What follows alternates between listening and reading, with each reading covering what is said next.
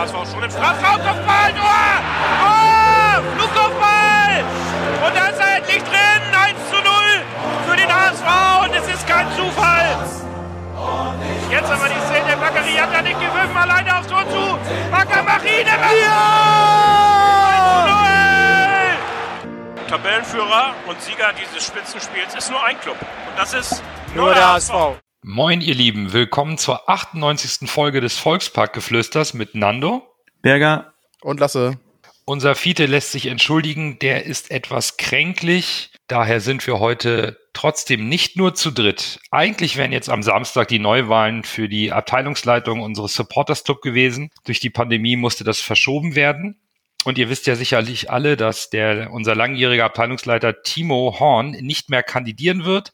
Dafür ist er erneut bei uns zu Gast heute. Hallo Timo. Moin, moin in die Runde. Tja, es ist, glaube ich, schade. Das dürfen wir, glaube ich, so sagen. Da war ja das Feedback auf dein Statement eindeutig, dass du nicht mehr kandidierst. Und du wirst dir sicherlich denken, die erste Frage, wenn man nach sechs Jahren sagt, das war's als Abteilungsleiter, ich möchte nicht mehr, warum? Also erstmal muss ich natürlich äh, Danke sagen, dieses Feedback, was ich da auf meine, auf meine Nachricht bekommen habe, war natürlich überwältigend. Das war wirklich ähm, hätte ich nicht gerechnet. Äh, da hatte ich auch ein bisschen was im Auge. Das war wirklich äh, echt ganz stark. Ähm, tja, warum? also erstmal habe ich sechs Jahre gemacht. Ich glaube, das ist auch eine gute Zeit, um dann mal jemand anderem ähm, das, das, äh, das Ruder oder der Steuer zu überlassen. Ähm, das war ein sehr langer Prozess, der zur Entscheidungsfindung, der eigentlich schon weit im letzten Jahr begann. Ähm, so, ja, mache ich das nochmal? Investiere ich die Zeit neben Familie und Beruf? Ähm, was kann ich noch bewegen oder muss mal jemand Neues ran? Und äh, ja, ich habe mich dann eigentlich schon so Anfang, Anfang des Jahres, ich sag mal so im Frühjahr, hab, war dann für mich eigentlich irgendwann klar, so, das, das war es jetzt, sechs Jahre Arbeit reichen und es wird Zeit, dass dann jemand anderes Ruder übernimmt. Also so einen richtigen Grund gab es eigentlich nicht. Ähm, aber ich hatte auch das Gefühl, dass wenn ich es weitermache, dann muss ich wirklich weiterhin 1000 Prozent geben können und wenn es daran nur den geringsten Zweifel gab, dann kann ich meinen eigenen Ansprüchen nicht gerecht werden und dann überlasse ich das lieber jemand anderem. Da, aber der direkte Zusammenhang zu der Corona-Pandemie bestand jetzt nicht. Das hat nein, nein, der bestand nicht. angefangen. Okay. Nein, das war völlig unabhängig davon. Ja, es ist, glaube ich, äh, wie du eben sagtest und wie das Feedback ausgefallen ist, immer schade, weil du hast ja zu einer Zeit übernommen, die Abteilungsleitung, als die Spaltung zwischen Verein und Fans und auch innerhalb der Fans nicht hätte größer sein können nach der Ausgliederung. War jetzt so da die Luft jetzt raus, nachdem man doch sagen kann, dass es alles jetzt wieder erträglich im Rahmen wieder zusammengewachsen? Ob die Luft raus war, weiß ich weiß ich halt tatsächlich gar nicht, kann ich gar nicht so konkret sagen. Äh, richtig ist aber natürlich, als ich damals angefangen habe vor sechs Jahren und als ich gefragt wurde, da hat jeder andere, der gefragt wurde, eher einen Schritt zurück gemacht und äh, ich war irgendwie nicht schnell genug und bin statt zurück nach vorne gegangen so und ähm, dann Gott sei Dank mit einem sehr guten Team. Ähm, ja, ich glaube, ich glaube, das Primärziel, was wir damals hatten, war natürlich schon, diese Gräben zusammen zurecht äh, zu, wieder zuzuschütten, ähm, wieder diese den HSV als gemeinsamen Nenner aller HSV-Fans wieder in den Fokus zu rücken und nicht irgendwie irgendwelche Machtspielchen oder politischen Spielchen. Ähm, das war, glaube ich, ganz wichtig. Und in erster Linie stand ja auch nun der Supporters Club vor einer ja, ungewissen Zukunft, kann man fast gar nicht sagen. Er stand sogar fast vor der Auflösung. Und ähm, das war halt ein Zustand, mit dem ich mich nicht anfreunden konnte und Gott sei Dank einige andere auch nicht. Und deswegen habe ich mich damals, habe ich damals das auch mit Freude und, und mit viel Enthusiasmus gemacht und glaube auch, dass wir gerade in diesen Punkten schon ziemlich erfolgreich waren. Wir haben den Supporters Club wieder zurück auf die Karte gebracht und ähm, wie du sagtest, glaube ich auch, dass, ähm, dass wieder eigentlich jeder HSVer zumindest sagen kann, so ja, das Supporters Club, der steht auch wieder für was. Das Ganze in der Abteilungsleitung ist ja ehrenamtlich, ne? Das äh, ist nicht der bezahlte Geschäftsführer beim Verein für die, für den EV, sondern es ist eine ehrenamtliche Tätigkeit von euch Fünfen in der Abteilungsleitung? Ihr seid fünf? Korrekt, ja, korrekt. Wie viel Zeit kostet das eigentlich so am Tag oder in der Woche? Kann man das irgendwie bemessen, wie viel Mehraufwand man da reinstecken muss, wenn man das aus vollem Herzen, mit voller Leidenschaft und vollem Einsatz machen will? Nee, das lässt sich nicht so richtig bemessen und ich glaube, es ist auch ganz gut, dass ich das nie aufgezeichnet habe, weil das wäre, glaube ich, äh, glaube ich, erschreckend gewesen. Das fängt ja schon an bei in der Mittagspause mal ein Telefonat führen oder mal, ja, hoffentlich hört mein Chef nicht zu, aber mal bei der Arbeit mal kurz irgendwie eine E-Mail beantworten. Ähm, nach Feierabend mal einen Bericht schreiben, der dann irgendwie eine Viertelstunde dauert oder so, was jetzt gar nicht mal so ist. Wir haben eigentlich regelmäßig eine Sitzung in der Woche gehabt, die dann auch gerne mal drei, vier Stunden ging. Manchmal kam ein zweiter Termin dazu, ähm, einfach eine typische Vereinstreffen oder, oder mal ein, ein, Treffen zum Beispiel mit dem Präsidium oder so, was dann außerhalb der Reihe stattfand. Und in ganz seltenen Fällen kam auch ein dritter Termin dazu. Und äh, dann kam noch das Fußballspiel dazu, was man natürlich guckt, weil einem das Hobby ja nicht genommen werden will. Und also da kommt dann schon ein bisschen Zeit zusammen, aber man kann sich es auch eigentlich ganz gut einteilen. Also dies, das erste Jahr war krass, weil wir völlig ins kalte Wasser geworfen wurden und, und auch alle irgendwie so, ja, wir sind halt alle zu, zu allem auch gegangen. Also tatsächlich, wir waren irgendwie jeder bei jedem. Und das haben wir dann irgendwann nach dem zweiten Jahr sind wir dann auf die, die glorreiche Idee gekommen zu sagen, wir können uns ja auch eigentlich mal ein bisschen aufteilen, weil zu denen braucht irgendwie, da brauchen nicht immer fünf Leute auftauchen, sondern kann auch einer von der Abteilungsleitung auftauchen und damit war es dann schon ein bisschen entspannter. Wie ist denn das jetzt in Corona-Zeiten gewesen? Äh, da hat euch ja ein bisschen mit Treffen und so ist dann ja schwieriger gewesen. Habt ihr Videocalls gemacht oder ja, habt ihr das, genau. habt ihr das alles so verteilt? Nee, genau, wir hatten ein, ein Zoom äh, Konto. Der HSV hat dann jeweils dem, dem Vorsitzenden der verschiedenen Gremien ein Premium-Zoom-Konto zur Verfügung gestellt, dass wir da eben die unsere, unsere Sitzung machen konnten. Ähm, genau. Und jetzt mittlerweile sind wir über zum anderen Anbieter gewechselt irgendwie. Aber das ja auch nebensächlich auf jeden Fall per Video, Videocalls, Videokonferenzen haben wir dann eben unsere Sitzung gemacht. Und wir haben ja immer noch unseren hauptamtlichen äh, Klößchen, der da ähm, sehr aktiv am Hauptamt ist und die haben dann über Homeoffice ganz viel da, ganz viel noch gemanagt, was man halt so tun konnte. Aber das war auch schon eine deutlich ruhigere Zeit. Das muss man auch sagen. Ja, aber das klingt ja schon mal positiv, dass der HSV euch da die Tools zur Verfügung stellt. Das ist ja mal positiv in Sachen Digitalisierung. Bin ich äh, positiv? Ja, ja, der, der, also der, ähm, der HSV e.V. vor allem, also bei der AG, da kann ich jetzt nicht wirklich sagen, wie es da läuft, aber auch die sind ja schlafen nicht, ja, die, auch die schlafen ja nicht auf dem Baum, also auch da geht's ja voran. Aber gerade die, der HSV e.V. hat ja auch schon lange vorher einen großen Digitalisierungsworkshop. Also da geht's richtig in die, ins Thema Digitalisierung rein. Das ist auf jeden Fall, ist da, ist da schon länger Thema. Also nicht nur durch Corona zum Glück.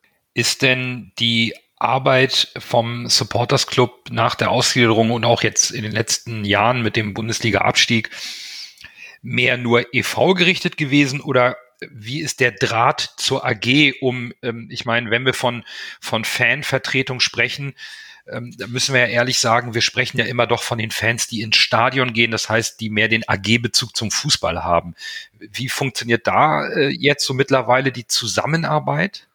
Also die haben wir tatsächlich von Anfang an ähm, auch mit in den Fokus gerückt. Wir haben uns halt, ähm, von Anfang an eigentlich so als Schnittstelle zwischen Fans, HSV e.V. und auch, ähm, auch dem der AG gesehen.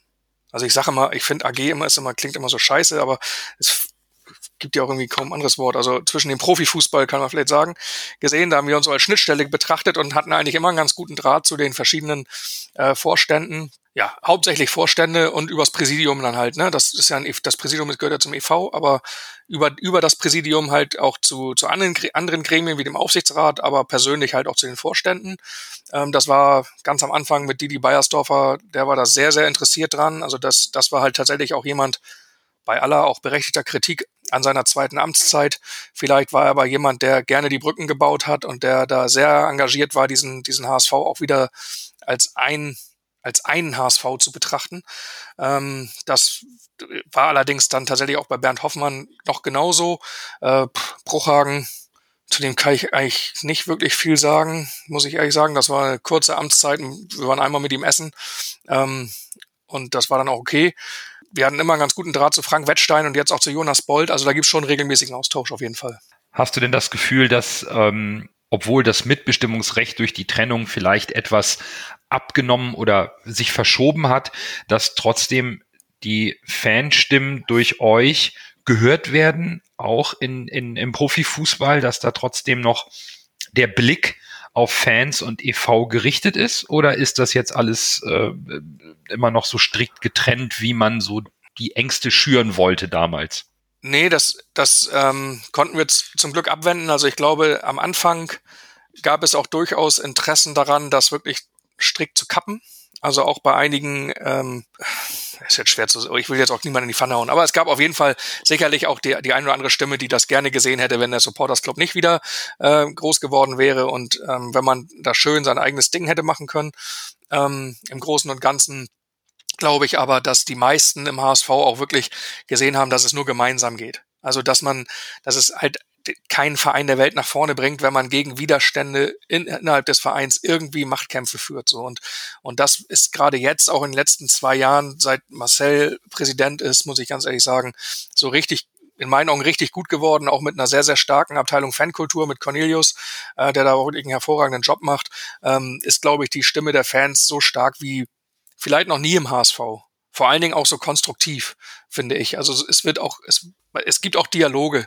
Ähm, um mal kurz aus dem Nähkästchen zu plaudern, das war jetzt vom, das war ist jetzt vielleicht auch schon fast ein Jahr her, ähm, kurz vor Corona auf jeden Fall, ähm, gab es ein gab es ein Treffen tatsächlich von Fanvertretern, Gremien des Vereins mit Präsidium, mit Vorstand, mit äh, Abteilung Fankultur, mit Aufsichtsrat, wo man einfach sich mal ausgetauscht hat. Also möglichst kleiner Rahmen so, ne, weiß ich, 10, 15 Leute oder so waren es, wo man sich ausgetauscht hat, was ist eigentlich welcher Gruppe in diesem Verein wichtig? und wo kann man eigentlich einfach irgendwie ähm, ja, in welche Richtung kann man gehen? Und das ist, glaube ich, unheimlich wichtig, dass man so die Interessen der verschiedenen mal übereinander legt und guckt, wo haben wir eigentlich Schnittstellen und wo können wir dann eigentlich hinarbeiten. Ne? Und ich glaube, das ist, ähm, das ist wirklich sehr, sehr, macht mich sehr, sehr hoffnungsvoll auch für die Zukunft. Ich glaube, du hast so, so halbwegs äh, auch jetzt geantwortet, aber diese, diese vielen wechselnden Personalien im, im Vorstand oder auch im Verein generell, hatte das Einfluss auf die Arbeit, die ihr im, im Supporters Club getan habt? Wir haben ja nicht so oft gewechselt. nee, nicht, aber, aber der, der Verein. ja, ich weiß, was, was du meinst. Äh, ja, die, ähm, ja, natürlich hat das irgendwo einen Einfluss, aber, aber nicht so entscheidend. Also es ist natürlich anstrengend, sich, sich alle äh, anderthalb bis zwei Jahre auf einen neuen Ansprechpartner da irgendwie äh, einzustellen und dann irgendwie auch Themen, die man vielleicht schon mal angegangen hat und wo man geredet, also drüber gesprochen hat, die alle wieder von vorne ähm, starten zu müssen. Das hält dann natürlich naturgemäß immer irgendwie auf. So, aber im Großen und Ganzen ähm, gab's ging ja die die Personen, die im Hintergrund gearbeitet haben, die waren ja die gleichen und ähm, und damit äh, hat das eigentlich immer ganz gut funktioniert. Jetzt blickst du ja auf sechs intensive Jahre in der Abteilungsleitung zurück und hast mit Sicherheit das ein oder andere Highlight oder äh, positiver wie negativer Natur erlebt in, in deiner Tätigkeit auch mit dem Verein. Was wäre denn jetzt so, wenn du mal so ein kleines Resümee für uns machst, mal so die, die vielleicht unschönsten oder Misserfolge, wo du dir vorgenommen hast, das packst du und das hast du nicht geschafft mit der Abteilungsleitung oder mit dem Supporters Club in Zusammenarbeit? Ähm, ich definiere mich nicht über Misserfolge. Das, das ist, ich glaube auch, ähm, dass, dass man, dass man, dass ich, also ich, ich glaube nicht, dass wir, dass wir Misserfolge hatten. Das, was ich tatsächlich sagen kann, ist, dass wir in einigen Punkten gehofft haben, schneller und, ähm, und zielgerichteter zu sein. Wir haben uns lustigerweise damals, als, als wir alle so zusammensaßen und gesagt haben, okay, wer würde da in die, wer würde da in die Abteilungsleitung gehen, wer würde das machen? Da saßen wir auch mit, mit sehr vielen ähm, alten HSVern zusammen, die nach der Ausgliederung beschlossen haben, auch beim HSV zu bleiben und für die das gar kein Gedanke war, irgendwo woanders hinzugehen. Da, da haben wir natürlich vor Gedanken drüber gemacht, okay, also wie lange brauchen wir eigentlich, um den Supporters Club wieder wieder in dieses Fahrwasser zu bringen, wieder, wieder dahin zu bringen, wo er, wo er hingehört. So, und ähm, da haben wir alle gesagt, so ja, ein, zwei Jahre vielleicht. So, und dann passt das. Und ich muss heute halt feststellen, dass wir immer noch nicht an allen Punkten da sind, wo wir eigentlich sein wollten. Und das haben wir schon damals ein bisschen unterschätzt, diese, diese Aufgabe.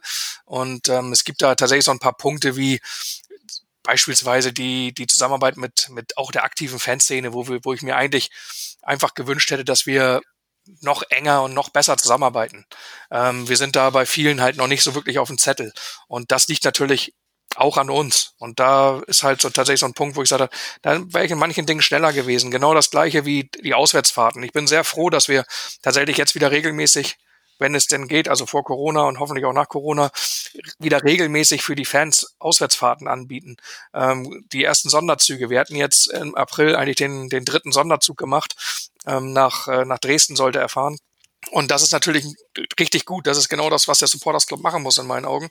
Und aber das hätte ich mir halt auch schon früher gewünscht. Das hätte ich mir eigentlich gewünscht, dass das viel viel früher passiert und dass es halt tatsächlich erst so nach drei Jahren in Amtszeit passiert, dass wir das machen konnten. Und das ist, glaube ich, da gibt's viele Punkte, die auch für die Zukunft sicherlich noch ähm, Gestaltungsspielraum lassen. Gibt's denn äh, außer deiner Teilnahme bei uns im Podcast, deiner zweiten, äh, noch so Highlights, wo du sagst, darauf kann man als Abteilungsleitung, als Supporters Club in den letzten sechs Jahren richtig stolz sein. Das war eine klasse Aktion, dass wir das gewuppt haben oder mehrere vielleicht sogar.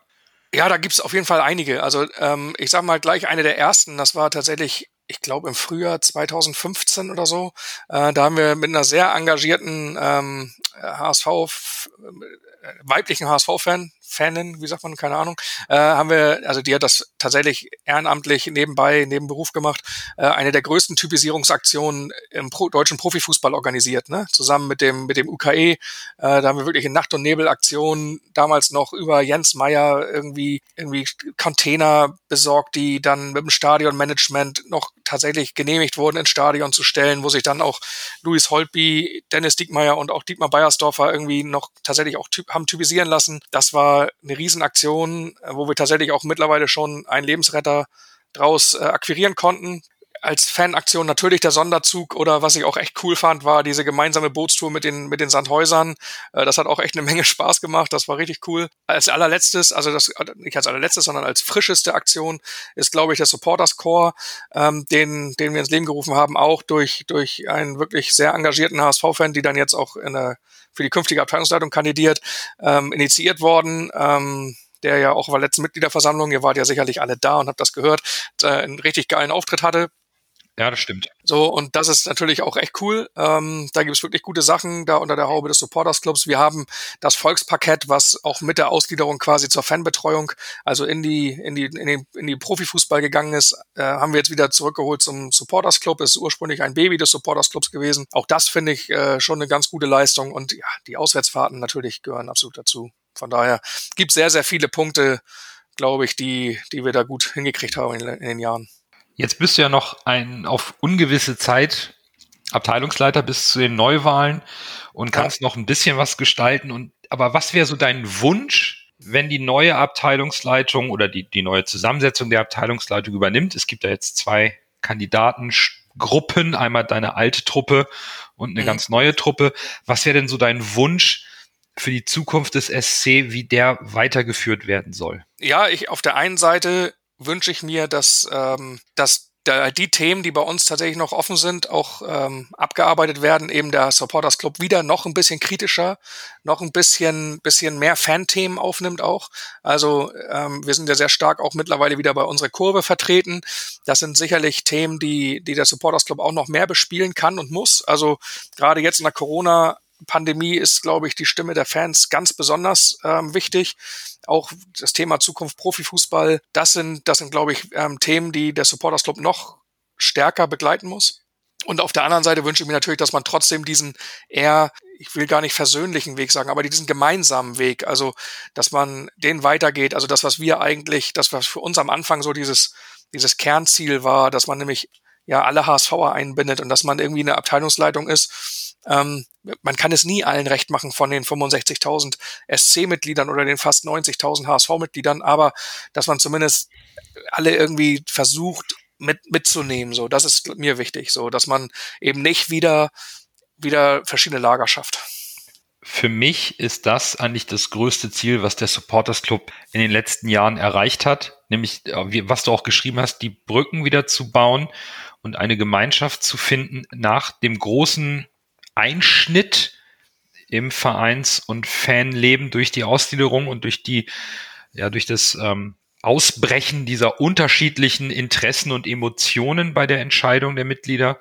Ich glaube, das war gar nicht die Ausgliederung an sich. Ich glaube, das war dieses ganze Thema, diese ganze Debatte, die fast ein Jahr lang zuvor geführt wurde und die, ohne jetzt auf irgendeine Seite zeigen zu wollen, halt auch ganz, ganz viel unter der Gürtellinie geführt wurde. Genau. Ich glaube, das hat viel mehr kaputt gemacht als die Entscheidung an sich. Das stimmt, vollkommen richtig.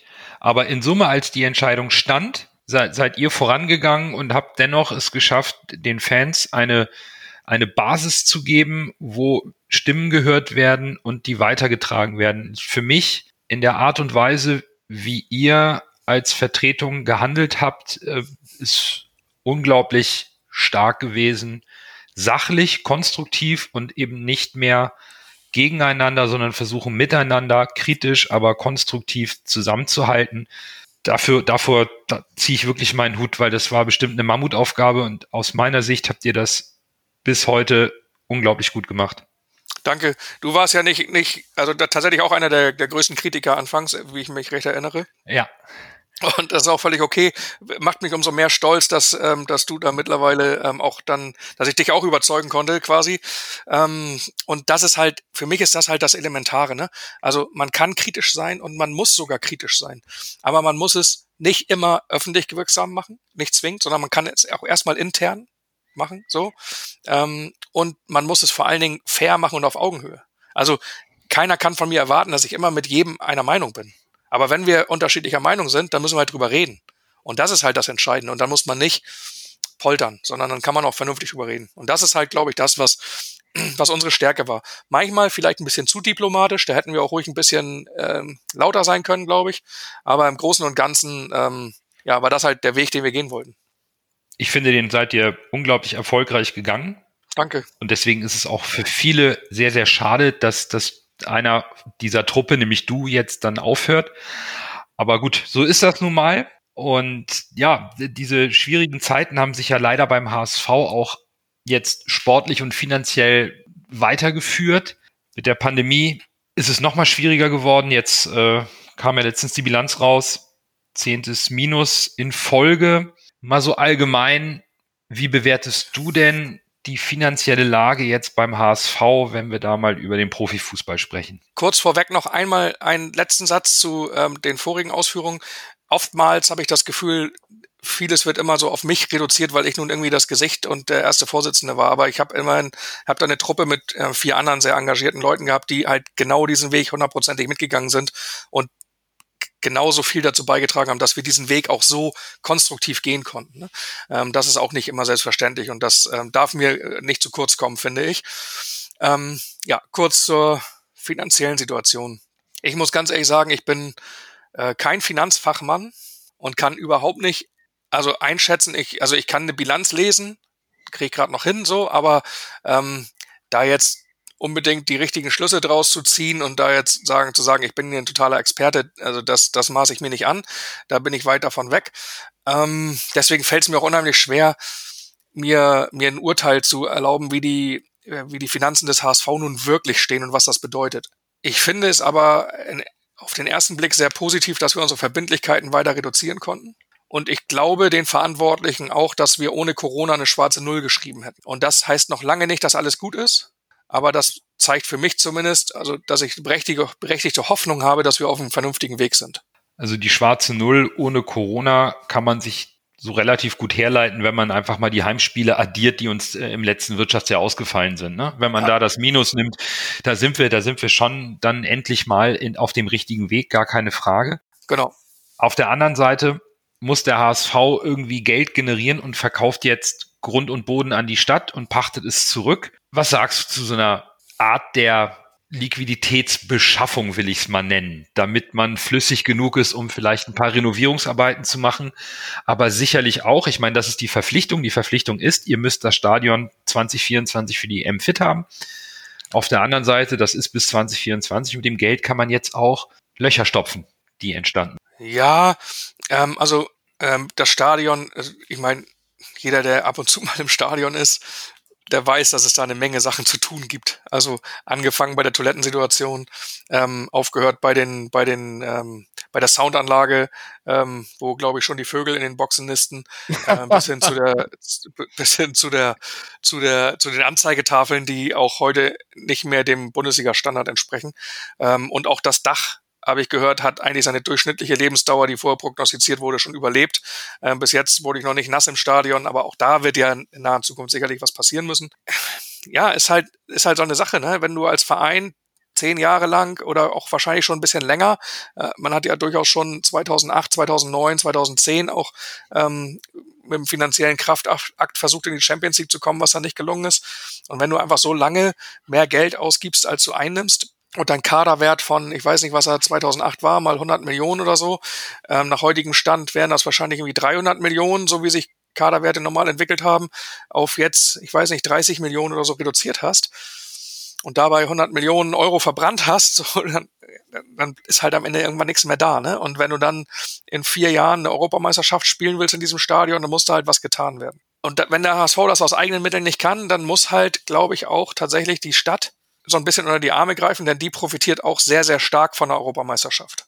Und sie muss natürlich nicht, aber sie ist natürlich durchaus in ihrem Interesse, dass sie da vielleicht ein bisschen unter die Arme greift. Also ein Grundstücksverkauf finde ich normalerweise jetzt nicht so geil, weil wenn man anfängt, Substanz zu verkaufen, dann zeigt das eigentlich schon, wie groß die Not ist. Ja, darauf, darauf wollte ich eigentlich hinaus. Ne? Die Not ist dann schon. Ja, aber am Ende des Tages muss man eben auch, gibt es auch da extrem viele Punkte, ähm, glaube ich, die man bewerten muss und die, die einfach ich nicht kenne. Also ähm, was hängt alles an diesem Grundstück? Ähm, wie viel Grundstück es ist ja offensichtlich tatsächlich nur das Grundstück, auf dem das Stadion steht. Also nicht das Grundstück der Trainingsplätze und auch nicht das Grundstück der, ähm, des Campus und auch nicht die Parkplätze, glaube ich. Ne? Also da bin ich mir jetzt tatsächlich nicht so sicher. Aber ähm, in, also um den Deal bewerten zu können, muss man einfach mehr Details kennen. Aber grundsätzlich bin ich eher kritisch, dem gegenüber Substanz zu verkaufen. So kann man es vielleicht auf den Punkt bringen. Wenn ich mir das jetzt mal so angucke, muss ich sagen, bin ich eigentlich bei Timo, dass ich sage, etwas, was man besitzt, zu verkaufen, um es dann auf langfristige Sicht wieder äh, zurückzupachten, ist natürlich per se klingt es erstmal nicht gut. Man muss natürlich aber auch sagen, was könnte man, was könnte die Stadt mit diesem Gelände anfangen? Und es war ja eigentlich mehr so ein, wie du es gesagt hast, in Betracht auf die Europameisterschaft, mehr so ein, so ein, so eine Win-Win-Situation. Ne? Die Stadt hilft dem HSV und dann dafür modernisieren sie das Stadion und die EM kann gut äh, stattfinden und äh, im öffentlichen Licht steht die Hamburg, Stadt Hamburg gut da, weil das Stadion schön aussieht. Was, aber was willst du sonst mit dem Gelände machen? Ich meine, wenn es wirklich nur das Gelände ist, wo das Stadion drauf steht, ich meine, das kann nur für den HSV und für dieses Stadion benutzt werden. Es ist ja nicht so, nachher, wenn der HSV seinen finanziellen Verpflichtungen, die ja jetzt wieso erstmal die 400k werden wir uns wahrscheinlich schon äh, leisten können im Jahr. Aber angenommen, der HSV könnte dem nicht mehr nachkommen. Ich meine, da wird ja nicht die Stadt Hamburg mit Bulldozern kommen, das Stadion abreißen und dann sagen, wir benutzen dieses Gelände jetzt für was anderes. Das dürften sie auch gar nicht, weil sie ja tatsächlich nur das Gelände gepachtet haben. Das Einzige, was sie hier machen könnten, wäre, ich kenne mich da in dem Recht auch nicht so aus, den Leuten die, den, den Zugang zum Gelände und somit zum Stadion verwehren. Aber das ist ja alles, das ist ja alles Makulatur und utopisch. Von daher ist es ja, was auf den, in den Büchern steht und was wirklich machbar ist, sind einfach äh, zwei verschiedene Paar Schuhe. Ich glaube nicht, dass, sie, dass, sie, dass, dass sowas möglich ist, weil es gibt einen Erbpachtvertrag dazu. So, von daher ist das ja weiterhin quasi dein Grundstück. Ähm, aber es ist nicht, in Wirklichkeit ist es ja nicht wirklich viel was anderes als ein, als ein Kredit. Also in Wirklichkeit geben sie uns die, keine Ahnung, 23 Millionen, ja, genau. bekommen dafür das Grundstück und pachten es uns zurück mit einem Erbpachtzins von, ich weiß nicht, was waren es, drei Prozent oder so. Ähm, pachten sie uns das, verpachten sie das Grundstück zurück. Das heißt, sie haben ja theoretisch einen Kredit gegeben für drei Prozent, was in der heutigen Zeit jetzt auch nicht so eine schlechte, so, eine, so ein schlechter Zinssatz ist, ähm, zumindest für den Kreditgeber. Und haben dafür auch danach noch das Grundstück. Also selbst wenn die Erbpacht ausläuft, haben sie mehr Geld eingenommen, als sie jetzt haben und haben immer noch dieses Grundstück. So, also für die Stadt ist es auch kein schlechter Deal. Nee, genau. Ich meinte damit nur, ich meine, das Grundstück wird ja für nichts anderes benutzbar sein als für den HSV und dieses Stadion. Das ist ja, dadurch hast du ja noch eine zusätzliche Sicherheit. Genau, und dadurch, dass es einen Erbpachtvertrag gibt, sogar mit einer Option der Verlängerung, kann ja bis, ich weiß nicht, 2087 oder so und dann, glaube ich, noch mit, mit einer Option der Verlängerung sowieso nichts passieren. Da spielen wir sowieso also, schon Fußball im Weltraum, dann ist es sowieso. Genau, eben. Spaceballs, oder wie hieß nee, das war ein Film. Ja. Da gab es auch dieses komische Spiel auf dem Amiga früher mit dieser Stahlkugel, wie hieß das denn? Ja, da kann ich aber mitreden. trotzdem, Bayern Altherrengeschichten. ja, Amiga 500, das kennst du nicht mehr. So. Aber ich meine, wir müssen ja trotzdem mal zusammenfassen. Wir haben eine Fananleihe laufen. Wir haben ähm, ein bisschen was vom Tafelsilber jetzt verkauft, auch wenn der Deal in Summe ein bisschen abgesicherter ist. Und es gibt Gerüchte um, wie kriegen wir noch die restlichen Anteile verkauft, wie generieren wir Geld, müssen wir die Gesellschaftsform wechseln. Ich meine, das alles macht einem doch immer noch, trotz der vielleicht verbesserten Bilanz, aber eben auch mit Corona, schon ein bisschen Sorge, wie es um die Langfristigkeit des Vereins bestellt ist. Also des Profifußballs. Der Verein ist ja wieder was anderes. Ja, macht es. ist, ist schwierig, oder? Das ist äh, immer noch ein heikles Thema, was man irgendwie als Fan so mit sich trägt, oder? Also auch, auch ist das auch Gesprächsthema so in der in der Abteilungsleitung, wenn man wenn man hat schwebt das so über einem oder kann man das immer ausblenden, wenn man da für den Verein tätig ist? Nee, das kann man ausblenden. Also ich blende das total aus, weil ich, also ich ich habe mir mal irgendwann abgewöhnt, klappt nicht immer, muss ich dazu sagen, aber versucht abzugewöhnen, ähm, mich nicht mit Sachen zu belasten, mit, auf die ich keinen Einfluss habe. So und, und als Abteilungsleiter habe ich halt leider 0,0 Einfluss auf die Finanzen der HSV Fußball AG. Und ähm, ja, sicher spricht man auch mal drüber und ich hole mir dann auch irgendwann mal eine, eine Information ein aus dem Vorstand oder Präsidium, ähm, ob man sich da größere Sorgen machen muss. Ähm, und ohne Details selber zu bekommen, heißt es halt ganz oft, so, ja, natürlich, Corona ist jetzt irgendwie ein totaler Sonderfall, da müssen wir uns schon Gedanken machen, aber grundsätzlich ähm, ist das alles auf einem guten Weg und ja, mir bleibt ja fast nichts anderes übrig, als das zu glauben. Und auch wenn ich das jetzt halt sehe, wir haben die Schulden weiter abgebaut. Ich glaube, es sind noch 45 Millionen Finanzschulden. Ich weiß nicht, als ich einge angefangen habe, waren wir bei über 105 Millionen Finanzschulden, die der Verein hatte. So, und da sehe ich uns dann schon tatsächlich auch auf einem ganz guten Weg. Und klar, eine, eine Fananleihe, die muss dann irgendwann auch zurückbezahlt werden. Und äh, da bin ich aber guter Dinge, dass man das auch irgendwie hinkriegt. Wie ist denn die Stimmung ähm, in der Geschäftsleitung? Ich meine, da hast du ja ein bisschen Kontakt auf die zur Geschäftsstelle gehabt, trotz äh, Kurzarbeit und so. Ist da die Stimmung trotzdem noch gut? Also ist da alles noch so, dass man sagt, ähm, da ist immer noch dieser Spirit da, den, den man, den man braucht und der, der, der auch da war, als man den Abstieg so angenommen hat? Also da kann ich jetzt tatsächlich erstmal nur von einer, von einer EV-Geschäftsstelle reden, weil da habe ich halt den, den meisten Kontakt und da ist die Stimmung eigentlich ganz gut. Im EV läuft's ja auch sehr gut äh, grundsätzlich und ähm, ja, Corona macht natürlich auch da vielen Leuten zu schaffen. Ne? Und ähm, die Homeoffice-Zeit ist natürlich auch für alle die einen finden es besser, die anderen haben lieber ihre Kollegen mal um sich und sehen mal irgendwie, äh, haben mal soziale Kontakte auch außerhalb der, der eigenen vier Wände. Das würde vieles einfacher machen und ähm, aber die eine Zeit lang waren sie auch wieder im Präsenzbürobetrieb so. Ja, aber die Stimmung ist grundsätzlich gut. Und ich nehme auch auf der bei der Fußball AG ähm, da habe ich nicht so viel Kontakte, muss ich ganz ehrlich sagen, aber, aber durchaus mal zum Ticketing und durchaus mal, also schon ein bisschen mehr zur Abteilung Fankultur und da ist die Stimmung eigentlich weiter ganz gut, aber immer dieses, natürlich schwebt dieses ganze Corona-Thema immer wie so ein Damoklesschwert über allem, weil jeder will ja auch endlich wieder dass es, dass der normale Betrieb im Profifußball weitergeht. Und das heißt auch Zuschauer und das heißt auch Fans und, und ähm, dieses ganze Fußball gucken ohne Fans ist auch, auch irgendwie scheiße. Äh, definitiv, gar keine Frage. Warst du mit den Maßnahmen einverstanden, die der HSV im Rahmen der Dauerkarten- und Ticketverkäufe für eine kurze Zeit so erarbeitet hat? Wart ihr damit involviert als Fanvertretung? Welche Maßnahmen meinst du jetzt? Also dieses Erstattungsthema der. Nee, ich meinte jetzt, ich meinte jetzt einmal den Dauerkartenfund, ohne den man ja. sonst sein Vorkaufsrecht verliert und dann diesen einheitlichen Ticketpreis, wenn denn wieder Tickets da gewesen wären mit dem Losverfahren? Ähm, da waren wir, da war der, der, der, der ständige Arbeitskreis Fan-Dialog, äh, bei dem wir ja auch zwei Vertreter haben. Äh, der war dort mit involviert, ich selber nicht so. Und es war ähm, Michael Richter aus der Abteilungsleitung war mit in dem über den über den SAF in diesem in dieser AG Ticketing, die es gibt, und war damit involviert, ja. Aber ja, bewertet hat das tatsächlich, haben das tatsächlich auch bei uns im Gremium viele Leute unterschiedlich. Ne? Also ich fand zum Beispiel ähm, diesen Dauerkartenfund ein bisschen schwierig, muss ich ehrlich sagen. Ähm, kann es aber nachvollziehen, warum man das getan hat. Ähm, und ich fand diese, diese einheitliche Ticketpreisregelung, ich kann es jetzt selber für mich nur ähm, zum Düsseldorf-Spiel beurteilen, weil ich das, das war das einzige Spiel, wo ich Glück hatte, Karten zu kriegen. Da fand ich jetzt 30 Euro, fand ich jetzt okay. Also klar, mein Dauerkartenpreis ähm, auf der Nordtribüne wäre irgendwie 20 gewesen, wenn ich die Dauerkarte runterrechne, aber ähm, ich saß auf der Westtribüne, äh, es war halt eine besondere Situation, da fand ich jetzt 30 Euro okay. Bei 50 fürs Derby habe ich schon ein bisschen geschluckt, muss ich ehrlich sagen. So, und das, äh, also ich hatte eh keine Karte, habe eh kein, kein Glück gehabt bei der Auslosung und natürlich hätte ich sie am Ende wahrscheinlich auch gekauft, so blöd wie ich halt immer bin. Aber das, da habe ich schon echt ein bisschen dreimal trocken runtergeschluckt bei dem Preis. Ach, das ist gar nicht. Ich hatte verstanden, dass es einheitlich für alle immer 30 das Euro sind. 50 nee, Euro hatte ich auch noch nicht mitbekommen fürs Derby. Tatsächlich. Nee, die Ach hat, ich glaube, 50 Euro gekostet, die Derby-Karte. Ah, okay. Gut. Aber dann lassen wir die Finanzen mal ruhen. Ich meine, das ist ein heikles Thema. Das wird, glaube ich, auch die nächsten Jahre noch ein heikles Thema sein. Aber wie würde, wie würde Timo Horn eigentlich die Finanzen vom HSV revolutionieren, damit das äh, weg ist, das Thema? Das ist eine ziemlich gute Frage. Also um die Finanzen wegzukriegen, da hilft wahrscheinlich nur Lotto spielen ähm, und Glück haben. Ähm, nein, ernsthaft, es ist halt total schwierig.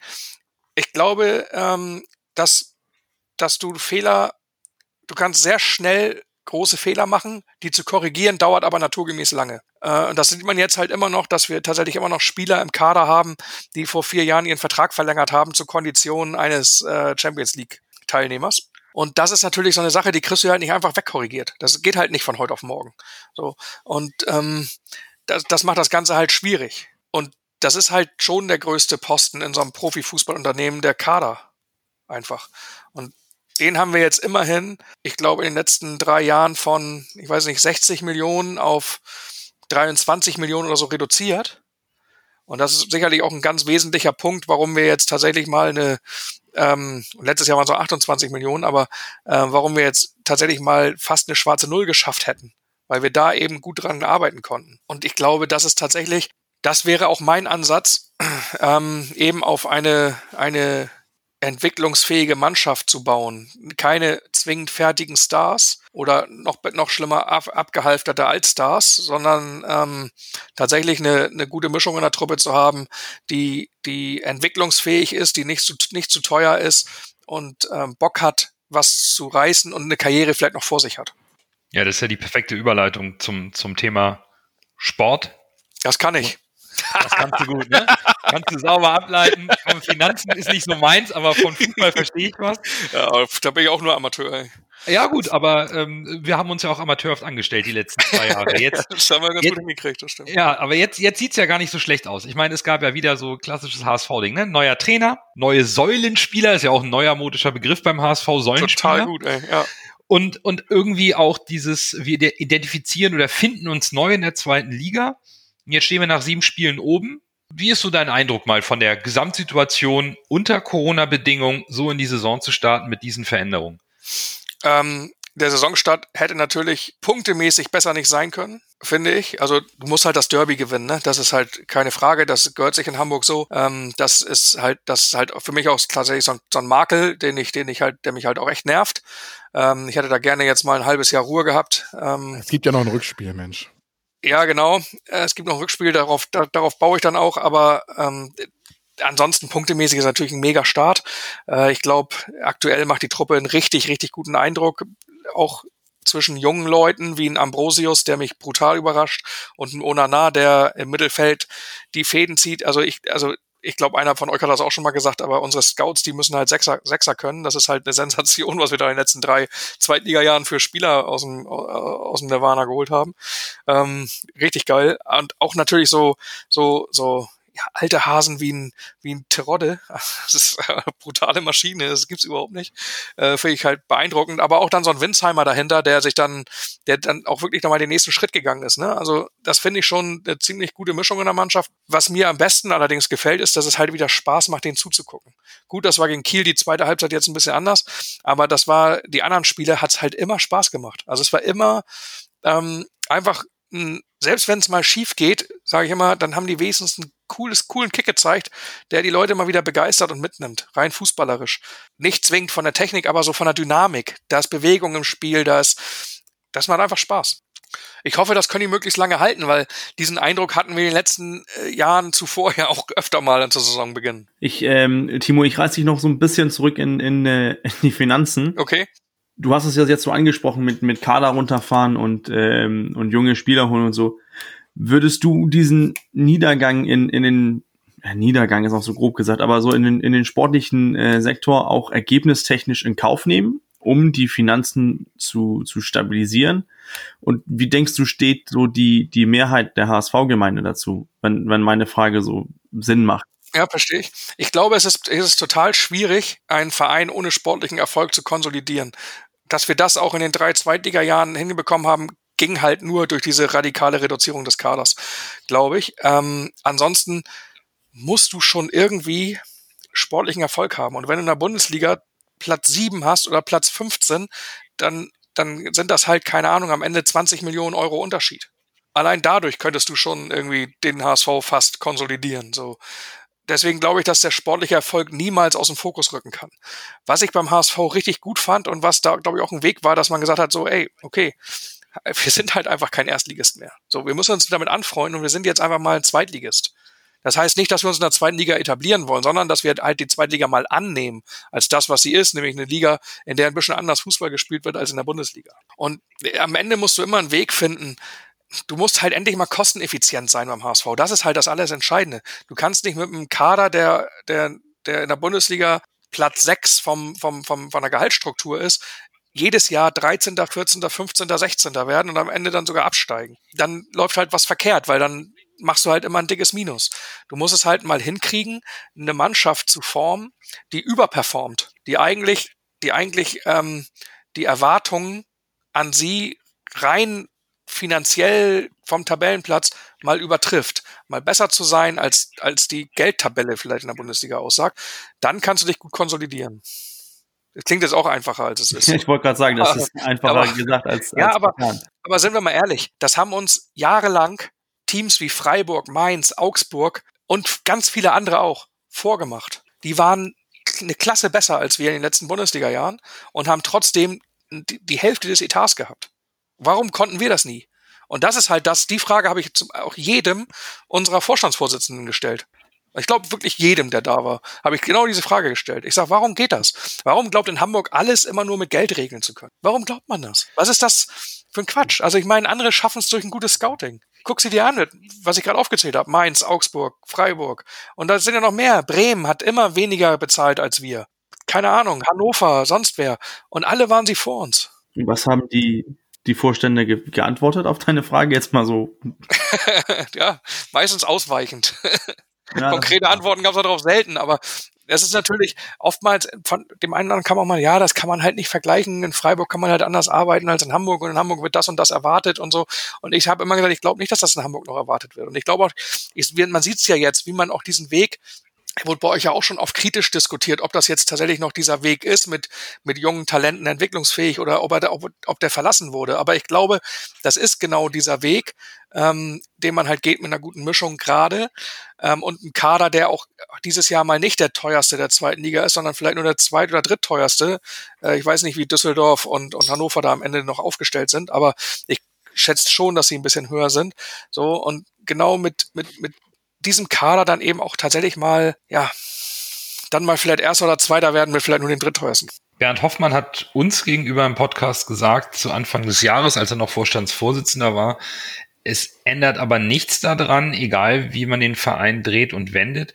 Die Geschäftsgrundlage bleibt die erste Bundesliga. Sicherlich eben auch aus den uns bekannten finanziellen Gründen zur Konsolidierung.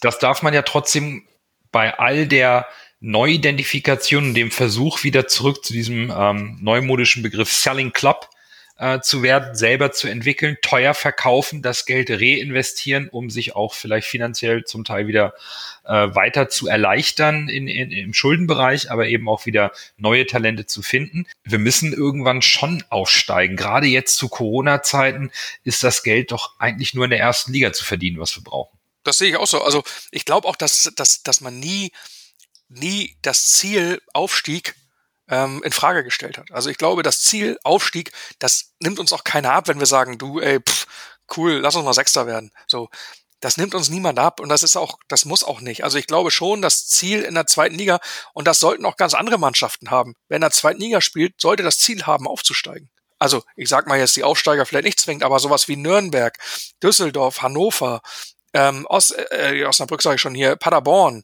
ähm, aber auch selbst so Mannschaften wie, wie, wie Heidenheim, die jetzt mal knapp gescheitert sind oder die, das, die haben doch alle irgendwie im Hinterkopf so, ey geil, aufsteigen wäre schon mal cool. Und, und ich glaube, bei uns natürlich sind wir für viele gefühlt noch ein Erstliges, hat man ja auch gerade bei dieser Rummenige-Runde da gesehen, irgendwie, dass wir da sogar noch eingeladen wurden. Und, und wir, für uns waren, ist glaube ich nur wichtig, dass wir tatsächlich mal sagen, ey, Alter, wir spielen jetzt drei Jahre zweite Liga, wir sind halt kein Erstligist, wir sind halt tatsächlich ein Zweitligist. Und jetzt nehmen wir mal den Zweitliga-Fußball auch an und spielen auch mal so wie ein Zweitligist. Und dann werden wir damit halt mal das Zielaufstieg in, in, äh, in, in Kraft nehmen, also in Gang, in, in, in, in, Blick nehmen so. Und ja, glaube schon, dass, dass das wichtig ist und dass wir auch aufsteigen müssen früher oder später, weil sonst musst du halt irgendwann auch an der Geschäftsstelle sparen. Wenn ich äh, im Nachhinein oder jetzt in der aktuellen Situation so die alten Gehälter angucke von Bobby Wood oder von Gideon Jung, das ist für mich betrachtet alles irgendwie total in dieser jetzigen Situation für mich alles total surreal. Also wenn ich überlege, was Bobby Wood da für ein Gehalt äh, kriegt oder was Gideon Jung war ja auch bei Nürnberg im Gespräch, dann hieß es am Ende von, von Hacking vielleicht sogar, ich glaube Hacking war da sogar schon im Dienst bei äh, Nürnberg, dass er gesagt hat, ja, wir würden ihn ja gern verpflichten, aber die Gehalte vom HSV können wir hier in Nürnberg nicht bezahlen. Und das ist ja was, was sich jetzt komplett ändert. Und ich glaube, das, was du angesprochen hast, Timo, mit dem einfach mal über den Erwartungen spielen, da werden wir ja hoffentlich nächste Saison, Klopf auf Holz, äh, die Chance zu bekommen, das unter Beweis stellen. Erstmal die aktuelle Situation äh, annehmen und wie gesagt, zweite Liga spielen. Und das ist auch das, was ich im gesamten HSV-Umfeld auch als äußerst positiv ansehe, dass das, glaube ich, jetzt bei wirklich allen der Groschen gefallen ist. Wir sind in der zweiten Liga. Die Mannschaft und auch der Trainer hat es angenommen, dass wir ein Zweitligist sind, aber die Ambition ist klar, aufsteigen zu wollen. Und das äh, genau. finde ich tut dem Verein gut, das so zu betrachten. Und man merkt auch, was das dem gesamten Verein und dem Umfeld auch für einen Rückenwind gibt. Absolut. Trotz der blöden Corona-Situation. Und nochmal äh, zur Sache mit dem äh, Jugendweg und sowas. Ich meine, wir müssen nur jetzt zwei Stunden nach zurückgucken. Drei Spieler, ne? Wagnermann, Winsheimer und Ambrosius, U21 Nationalmannschaft. Also komplett äh, falsch läuft's ja nun nicht, scheinbar. Nee, da sind wir auf einem guten Weg. Und was ich tatsächlich bei diesem Thema zweite Liga annehme, auch, das, ich finde, das sieht man halt auch auf dem Platz, ne? Ja, total. Ja, man, da sind gute Techniker dabei und ähm, eine Tormaschine vorne drin und so, was jetzt nicht unbedingt Zweitligatypisch ist, aber man ist sich halt auch nicht zu schade, mal einen Ball einfach wegzubolzen. Ne? Ähm, Gerade so in der, in der, in der Nachspielzeit ähm, wo es dann mal manchmal spitz auf Knopf steht oder so, dass mir in, in Paderborn beim Spiel tatsächlich aufgefallen, da wurde dann auch mal der Ball einfach auf die Tribüne gebolzt. Und das sind halt so Sachen, die sind halt letztes Jahr nicht passiert. Und, und da hat man dann immer, nee, unser Anspruch ist, wir müssen immer hinten rausspielen. Nee, Pustekuchen, wir müssen auch mal einen Ball einfach wegbolzen, wenn's wenn's wenn's zu gefährlich wird. Und dann kann man sich wieder sortieren und dann hat man wieder Zeit und kann sich, kann sich hinstellen, dass der Gegner halt nicht mehr durchkombinieren kann. Und das ist halt alleine diese Kleinigkeit ist schon ein Unterschied, der dann vielleicht am Ende auch den Unterschied macht. Stimme ich dir hundertprozentig zu. Es hat in meinen Augen, das klingt jetzt vielleicht ein bisschen folgt ja aber auch was mit Spielintelligenz zu tun. Die Situation erkennen und einschätzen, okay, ist es jetzt überhaupt sinnvoll, jetzt nach vorne zu arbeiten und vielleicht einen Gegenangriff einzuleiten oder ist es vielleicht besser auf Safe zu spielen und den Ball einfach mal auf die Tribüne zu bolzen. Genau. Und das hat der HSV in den letzten Zweitliga-Jahren oftmals, wenn es dann so eine 50-50-Situation gab, hat der HSV sich oftmals für die falsche Variante äh, entschieden und dadurch halt auch oft, sah dann oft blöd aus dadurch. Und das hat sich genau schon deutlich verbessert, da gebe ich dir recht, das stimmt. Aber wir müssen auch gucken, dass es halt so bleibt. Ne? Ich sehe gerade hier, dass ich, dass ich hier äh, den Coach hier die ganze Zeit nicht zu Wort kommen lasse, aber ähm, dabei bin ich da immer äh, am gespanntesten, was da gerade so spieltaktisch kommt. Ähm, ähm, tatsächlich ist genau dieses Thema eben, dass man die Bälle einfach auch mal wegbolzt oder man sich nicht zu schade ist, einen langen Ball zu schlagen, glaube ich, tatsächlich eine der schönsten Errungenschaften in dem neuen Spiel. Ähm, wir dürfen nur nicht vergessen, letztes Jahr hatten wir tatsächlich auch eine riesen Spielfreude zu Beginn der Saison, wenn ich da an das Auswärtsspiel in Nürnberg denke, was wir 4-0 gewinnen, mit dem Trickfreistoß und so. Was, was war das für eine geile Truppe, die am Ende der Saison aber offensichtlich total eingeschlafen ist, wo genau all das fehlte. Deswegen, ähm, ja, gerne von Spiel zu Spiel denken. Ich komme jetzt mal mit, äh, mit, mit so einer ganz äh, groben Vorstellung. Es gab ja vor ein paar Jahren äh, dieses große Leitbild vom, vom HSV. Ähm, ich weiß nicht, ob ihr da vom SC auch äh, irgendwie Einfluss hattet. Ja, Einfluss ähm, ist vielleicht zu viel gesagt. Es gab so ein riesiges, so einen riesigen Workshop, wo wo ähm, eigentlich alle Vereinsgremien, Mitarbeiter äh, involviert waren, die dann zusammensaßen und dann gab so ein Tischlein-Wechsel-Dich-Spiel, wo dann auch tatsächlich, dann saßt du am Tisch, also ich saß zum Beispiel am Tisch mit Bernhard Peters und mit, mit irgendeinem Mitarbeiter von der Geschäftsstelle und dann noch einem vom EV und noch einem Jugendtrainer oder so, die dann immer so auf, auf so ein Plakat malen sollten, was halt, was für sie der HSV ist. Also da waren wir in so einem Prozess schon mit drin, ja, aber in dem Prozess waren halt am Anfang auch, ich glaube, 300 Leute mit drin. Wie viel wurde da über, über die fußballerische Ausrichtung vom, vom HSV gesprochen? Oh, da fragst du mich jetzt was, das ist echt schon lange her. Ähm, Ich erinnere mich immer noch tatsächlich dran, dass, dass, dass Bernhard Peters, also wir hatten das Thema Identifikation, das ist halt so ein Thema, was mir immer unter den Nägeln brennt, äh, weil ich das halt für extrem wichtig halte, dass, dass, dass man den HSV auch irgendwie erkennt. Nicht nur, dass man sich mit ihm identifizieren kann, sondern dass man, dass man ihn tatsächlich auch wiedererkennt. Ähm, und, und während ich halt den Ansatz hatte, Identifikation erkennt man halt bei uns zum Beispiel an roten Hosen, an, an blauen Stutzen, äh, dass wir halt ein, ein Hamburger, ein Hamburger Verein sind, in dem man sich auch gerne mit Moin begrüßt.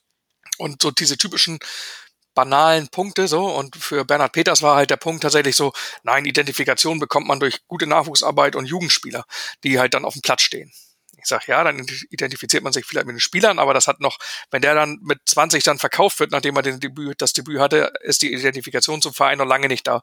Also da ging es dann in, zumindest in Diskussionen, die ich geführt habe, dann tatsächlich darum, aber die sportliche Ausrichtung war sicherlich auch irgendwo ein Thema, aber das habe ich jetzt nicht mehr so richtig auf dem Schirm. Das war, das ist nämlich so das Ganze, was, was ich so die ganze oder die letzten Jahre den, den HSV so ein bisschen angekreidet hat, dieses, dieses Zusammenhang zwischen äh, die, der Stadt Hamburg und dann auch den, den Verein HSV. Das, das hat mir irgendwie diese, diese Zusammenhaft, äh, Zusammenhangskraft gefühlt. Ähm, Genau. Ich bin ja jetzt im, im, im dänischen Talentbereich äh, auch ein bisschen aktiv und, und höre da auch von mehreren Seiten, zum Beispiel bei, bei Odensee, ähm, die haben dieses, diese Idee, es, es soll so deutlich sein, dass das eine Mannschaft von Odensee ist, die soll man erkennen, auch wenn sie ohne Trikot spielen würden. Wenn, wenn sie oberkörperfrei spielen würden, sollte man auch erkennen können, okay, das ist das Team von, von Odense. Geil, ja. Und, und, und diese, diesen roten Faden, diesen, den, den verstehe ich irgendwie nicht. Und ich, ich, ich finde auch, dass man eigentlich dieses von den Fans auch mit einbinden kann, wie man das zum Beispiel auch bei, bei Brøndby getan hat, wo man, wo man die Strategie gesagt hat, wir haben eine ähm, sehr gute Fanszene, wir, wir sind laut, wir sind von den Tribünen, sind wir, äh, machen wir Druck. Okay, wir müssen dann diesen, diesen Druck, diesen Geist von der Tribüne müssen wir aufs Spielfeld bringen. Dadurch wollen wir hohes Pressing spielen, weil wir diesen, diesen Übergang von der Tribüne zum Spielfeld haben möchten. Mhm. Und das, das finde ich, vermisse ich irgendwie so beim, beim HSV. Man, das ist so offensichtlich, dass man sagen könnte, das ist eine Hafenstadt, da ist harte Arbeit äh, als, als erstes dran. Dass, wenn wir müssen einfach Spieler haben, die Herz zeigen, die richtig hart arbeiten. Ich denke, so, so, da waren, es war so offensichtlich, so eine, so eine Wert und auch dadurch diese Identifikation irgendwie hervorzuarbeiten. Oder ja. wie siehst du das, wenn, wenn meine so Vorstellungen sind? sehe ich exakt genauso wie du. Ähm, tatsächlich ist dieses Thema Identifikation für mich immer ein Riesenthema beim HSV gewesen. Immer. Von Anfang an eigentlich schon, weil ich, ich habe, glaube ich, auch irgendwann mal, also auf einer Mitgliederversammlung, glaube ich, eine Rede gehalten, genau über dieses Thema. Ähm, woran denkt man eigentlich, wenn man an den HSV denkt? Also die Frage habe ich da mal gestellt. Ne?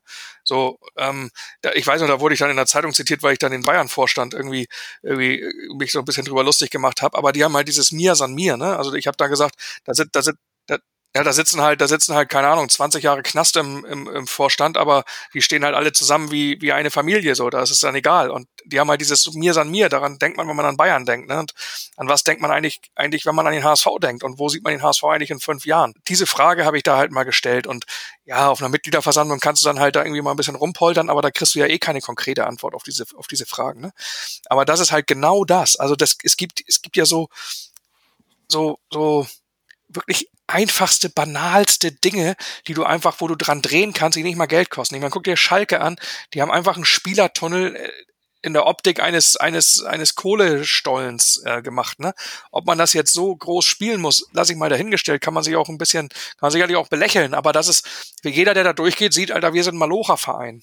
So, ne? Und wenn die, dieses, diesen Spirit musst du natürlich auch immer weitergeben. Und das reicht nicht nur, das plakativ zu machen, sondern das musst du auch leben, ne?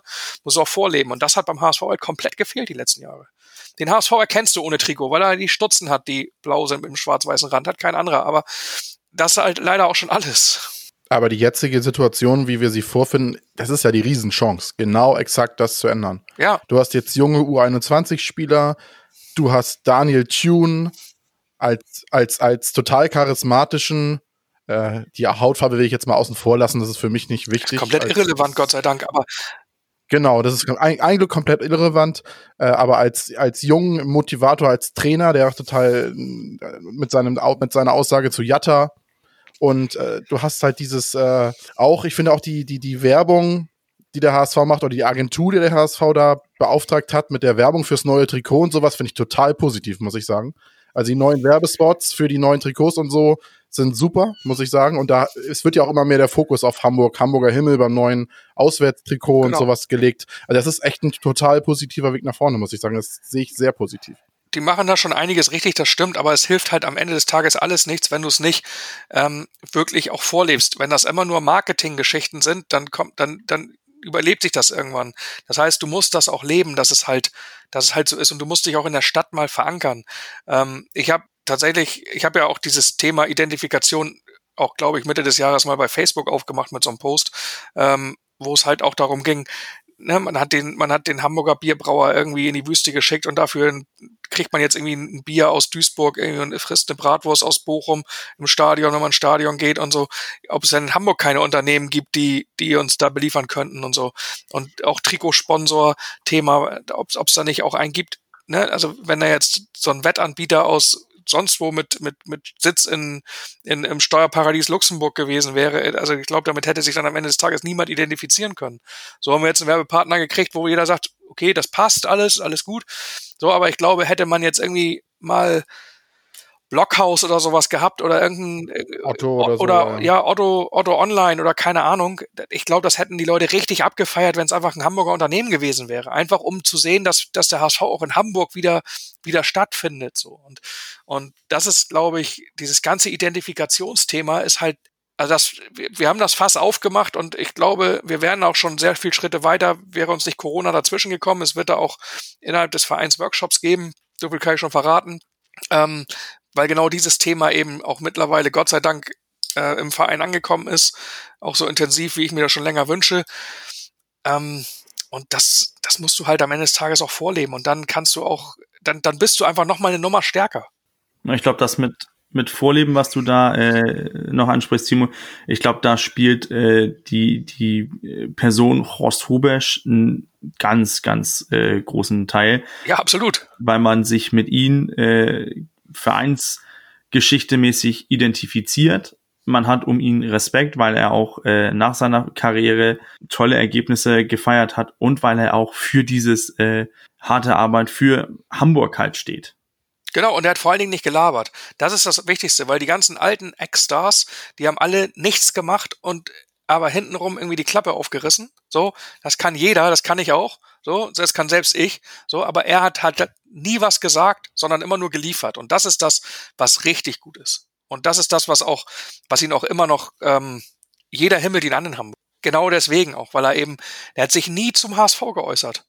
In einer, ich meine, Uli Stein war der Held meiner Kindheit so, aber was hat der schon alles Blödes im Fernsehen gesagt einfach? Oder Felix Magath jetzt, keine Ahnung.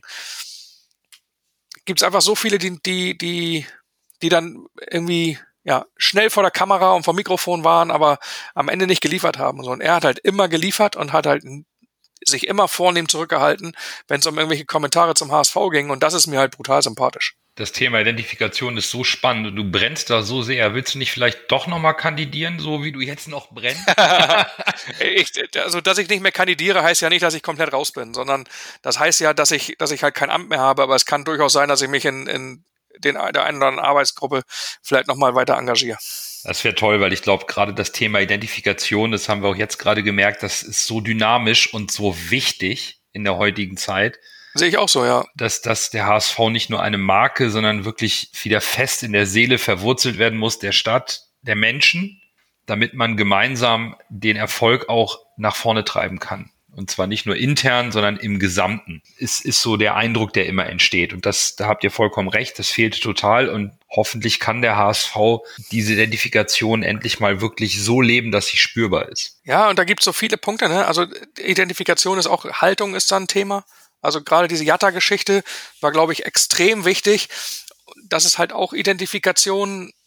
Da passt halt auch dieses Thema Haltung genau mit rein. Ne? Das ist ein ganz, ganz wichtiges Thema dabei, dass man auch, finde ich immer so, man versucht im gesamt im Profifußball kein HSV-Problem, ne? Aber man versucht immer so klinisch, sauber und rein zu sein und bloß nicht anecken und mit niemandem, niemanden krumm kommen oder so hey, man darf auch gerne mal irgendwie kontroverse Meinungen vertreten, glaube ich. Und, und das hat man bei Jatta nun endlich mal gemacht, dass man auch irgendwie sich hingestellt hat und gesagt, wer was dagegen hat, ist halt ein Idiot. So, also wer das jetzt schlecht findet, auf den können wir auch verzichten. Ne? So, und das ist halt, das finde ich halt so wichtig, dass man sowas macht und ähm, da so, so engagiert war und das hat, äh, hat viel gebracht, glaube ich. Und das, da muss man halt weiter anknüpfen. Ja, das äh, kann man, glaube ich, so als Schlusswort einfach mal stehen lassen. Und ähm, anknüpfen muss der HSV am Sonntag gegen Bochum an den tollen, an die tollen ersten fünf Spiele mit fünf Siegen. Und bevor wir unsere Folge beenden, musst du, Timo, noch einen Ergebnistipp abgeben. Für gegen Bochum. Ja, klar.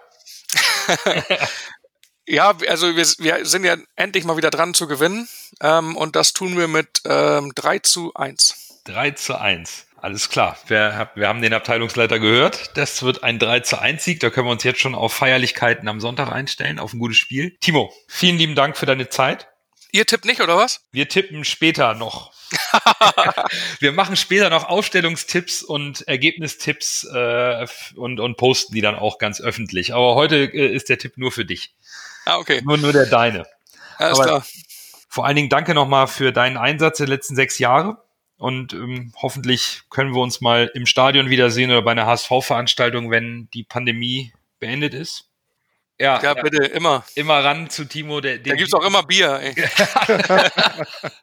Premium Block 26b. Ole. Ja, damit haben wir eine tolle Folge hinter uns. Timo, vielen lieben Dank. Das war's für ja. heute. Sehr gerne, danke für die Einladung. Hat Spaß gemacht auf jeden Fall. Ja, es ist auch immer wieder eine Freude, deine Leidenschaft zum Verein mal zu hören und richtig zu fühlen. Und ja, da bleibt nur noch eins zu sagen. Bleibt alle gesund.